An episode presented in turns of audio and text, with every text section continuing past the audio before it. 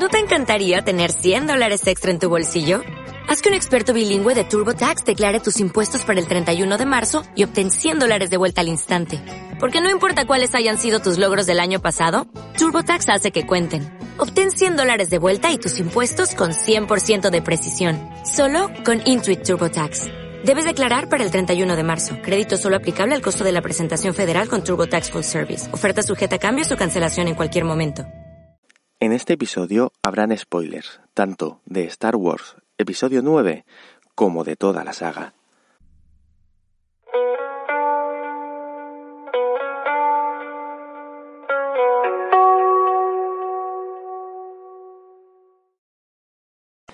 Muy buenas a todos, yo soy Jos Lucas y os doy la bienvenida a otro Frame Más, un nuevo podcast en el que básicamente os hablaré de mis opiniones referente a películas y a series.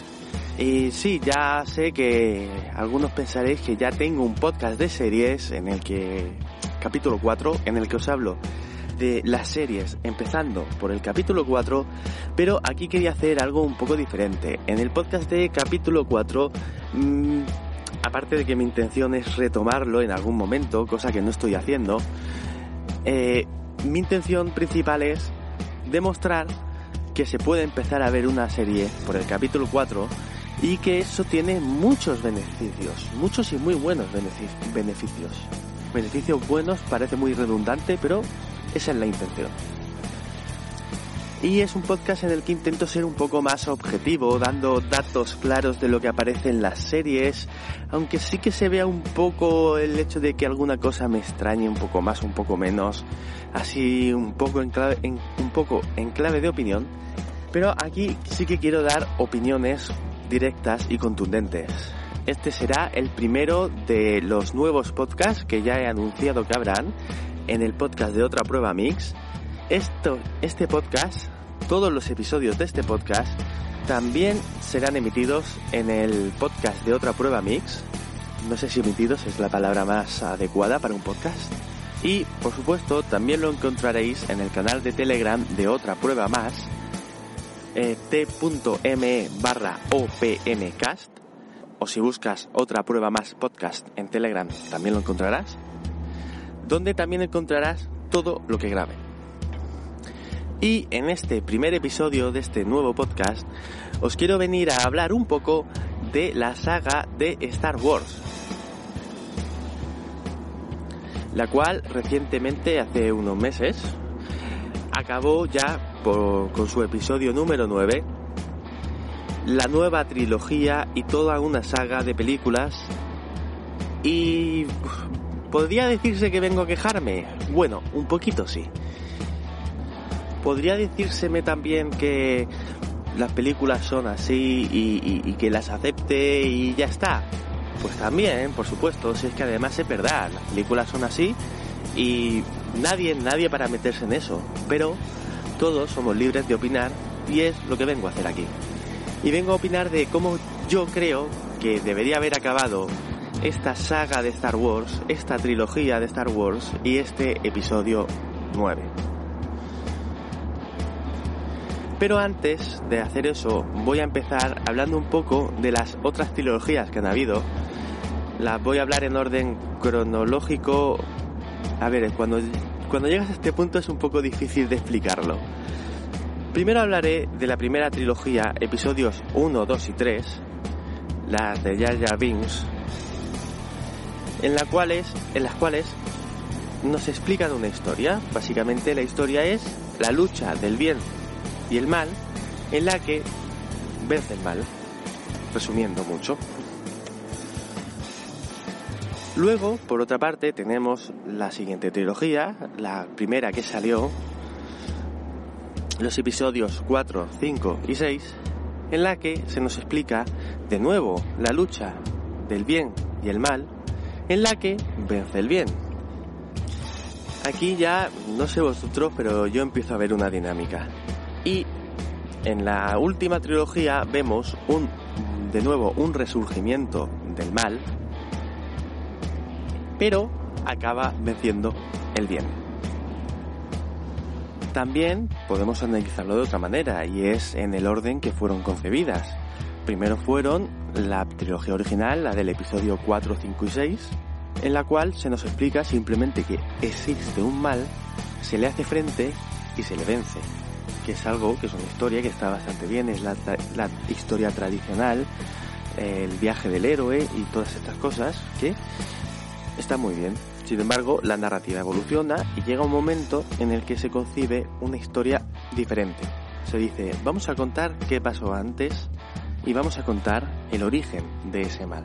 Hacemos en los años 2000, episodio 1, 2 y 3, qué pasó antes y de dónde viene ese mal. Por supuesto, si al principio del episodio 4 el mal está establecido, significa que en el episodio 3 ha vencido. En el episodio 3 o anteriormente ha vencido y se ha establecido.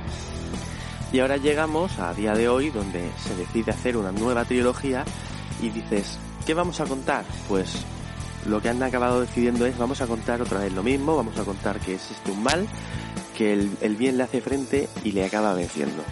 Eh, es un recurso que yo ya veo, ya veo manido y creo que había posibilidades. Incluso dentro del, de la misma trilogía se dan se da a ver cosas, a mí me da a ver cosas que existirían para contar una historia un poco diferente, que salga un poco de esa lucha, porque al final esta lucha se acaba convirtiendo en un partido de ping-pong en el que el bien y el mal se van lanzando la pelota el uno al otro. Tenemos eh, que primero vence el mal, luego vence el bien, luego vuelve a vencer el bien, pero igual que ya venció en el episodio 6, vence en el episodio 9 y si después del episodio 6 hubo un resurgimiento del mal, ¿quién te dice a ti que no va a haber un episodio 10 con un nuevo resurgimiento del mal al cual haya que hacer frente de nuevo? Y yo creo que esta trilogía habría estado bastante bien hacerlo un poco diferente. Como digo, en el propio episodio 8, ya no en el 9, sino en el 8, vemos trazos de que Luke Skywalker reniega de su pasado como Jedi y este renegar de ese pasado como Jedi yo creo que está bien. Porque es el hecho de decir, aquí, en, esto de ser Jedi, hay algo que falla, hay algo que no me convence y yo reniego de eso. En el episodio 9 vemos cómo recoge el sable láser que él mismo había tirado, diciendo, no, no, es que este es el camino. Ahí sí que hay una incoherencia, habrá muchos que he escuchado mucho en podcast eh, el problema que ha habido con los directores de estas tres películas. Bueno, yo aún así a ese gesto le puedo encontrar una explicación de decir, yo me he dado cuenta de que el camino de los Jedi no está bien, sin embargo, hay otra manera de hacerlo. No significa que haya que renegar completamente del camino de los Jedi, significa que hay que ampliarlo, algo que los Jedi no tenían en consideración en ningún momento. Para los Jedi, el camino únicamente era el bien y los buenos sentimientos y hay que rechazar el miedo y hay que rechazar el odio y hay que rechazar la ira. Y no hay que olvidar que estos tres son sentimientos humanos que tenemos todos y que es imposible darles la espalda. Porque si les das la espalda, reniegas de ti mismo como ser humano y como ser viviente. Y creo que en este episodio 9 habría estado bastante bien. Además es que en el mismo episodio 9 se dan, se dan a ver rasgos de que Rey tiene esa parte del lado oscuro. Sin embargo, el problema del lado oscuro no es que hay que rechazarlo, sino que hay que saber cómo manejarlo. Al igual que en la vida real. En la vida real las personas tenemos sentimientos, hay momentos en los que tenemos ira, nos enfadamos, odiamos, e incluso que tenemos miedo, tenemos que ser capaces de gestionar esos sentimientos para poder seguir adelante. No darles la espalda, como se hacía en los Jedi. En la saga de precuelas hay un momento en el que Anakin Skywalker se acerca al maestro Yoda, a la máxima eminencia del camino Jedi, le explica sus sentimientos, le explica que tiene miedo y le dice, aléjate de ello. ¿Cómo te vas a alejar de ello? Si lo que te da miedo es alejarte es que es infravalorar esos sentimientos que son útiles, necesarios y humanos. Como digo, en el propio episodio 9 vemos a Rey encolerizada, eh, eh, eh, enfadada con, Kylo Ren, que le ataca de una manera súper agresiva. Vemos cómo utiliza los poderes del lado oscuro, lanzando esos rayos contra esa nave en la que creemos que va Chihuahua. Y vemos cómo se acerca a ese lado oscuro. Y yo creo que un final simplemente, el momento en el que está frente a frente contra Palpatine, su abuelo, hay quien también critica esto y sinceramente a mí me da igual que sea su abuelo, que no lo sea, por mucho que digan de es que al final todo son cosas de familia. ¿Y qué más da? Siempre ha sido así. Si nos plantas, eh, nos plantaron en el episodio 6, Luke y Leia son hermanos. ¿Por qué? Pues ahora le vemos todo el sentido, pero pues en su momento pues también fue un... Ah, mira, te lo cuento ahora porque, porque me encaja. Pero sin embargo lo que digo es que en ese momento en el que se está enfrentando a Palpatine, tú en, la pones en un lugar de una lucha tan directa, tan tan física en la que él está lanzando rayos y ella pone los sables láseres así en cruz y dice ¡Ah! No, simplemente no, no, incluso un momento en el que él dice yo soy todos los Sith y ella dice yo soy todos los Jedi y, yo le encuentro un sentido en el que ella hubiese asumido su lado oscuro y hubiese dicho, es más, ni siquiera que lo hubiese dicho ella. Podría haberlo dicho, por ejemplo, Ben Solo, que estaba allí en la misma habitación. Decirle a, Palpatine, no, no te estás dando cuenta. Simplemente es como que él, como que Ben Solo, que ya ha dejado atrás ese lado oscuro después de la, de la lucha con Rey y de volver a ver a su padre. Después de todo eso, tiene, digamos, mm, más abiertas las miras y es capaz de darse cuenta que algo que Palpatine desde el lado oscuro no es capaz de darse cuenta. Y en el momento en el que Palpatine diga, yo soy todos los Sith, ven, ven solo, o sea, ni siquiera Rey, ven solo le dijese, pero es que no te estás dando cuenta. Es que ella no es que sea todos los Jedi, es que ella es toda la fuerza, porque utiliza los dos lados de manera equilibrada. Vale, sí, al final todo esto deja un poco como que Anakin no era nada en esto de el que, el que traerá el equilibrio a la fuerza. Sin embargo, sí que responde a que hay una profecía en la que vendrá alguien que traerá el equilibrio a la fuerza.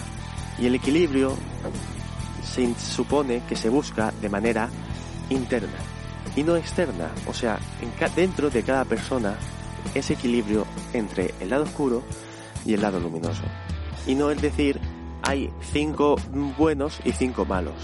No, no, cada uno es bueno y malo a la vez. Y de esta manera, Rey es que incluso el sable láser con el que sale al final también deja claro esta mezcla de bien y el mal, porque es un cable, es un cable, perdón, es un sable láser con un haz dorado. Un color el cual tiene ciertos matices rojizos, pero no, es como una especie de mezcla, lo cual podría significar perfectamente esta unión entre el bien y el mal, entre el lado de la luz y el lado oscuro, el sale láser rojo que siempre utilizan los malos. Y de esta manera ella comenzar una nueva orden que no sean ni los Sith ni los Jedi, los Sithai, los Yesith, Da igual, una nueva orden en la que se enseñase a mantener el equilibrio dentro de uno mismo, porque intentar expulsar una parte de los sentimientos conlleva cosas negativas, para todos, para uno mismo y para toda la galaxia. A lo largo de esta nueva trilogía lo hemos podido ver en Ben Solo, el cual empezó en el lado, eh, en el lado oscuro y se ha ido redimiendo poco a poco en cada una de las películas un poco más, hasta llegar al momento culmen en este episodio 9 en el que completamente da el salto y sale del lado oscuro. Pero es que durante todo este tiempo le hemos estado viendo como el lado oscuro también le está diciendo no sientas cosas buenas, no sientas amor. Pues, no, porque el amor también es necesario. Y hay que dejar todas estas redencillas atrás y aceptarse uno con todos sus sentimientos. Y todo esto es lo que quería contaros en este primer episodio de otro frame más Muchas gracias por haberme escuchado y por haber llegado hasta aquí. Si te ha gustado este podcast y lo escuchas desde iVoox, me alegraría mucho que le dieses un de me gusta. Y si lo escuchas desde otra plataforma, podrás encontrar el enlace al episodio para poder hacerlo en las notas del programa, donde también encontrarás los enlaces a todas las formas de escuchar todos mis podcasts. Y sin más dilación, me despido de vosotros esperando que lo paséis de cine, por lo menos hasta que volvamos a escucharnos.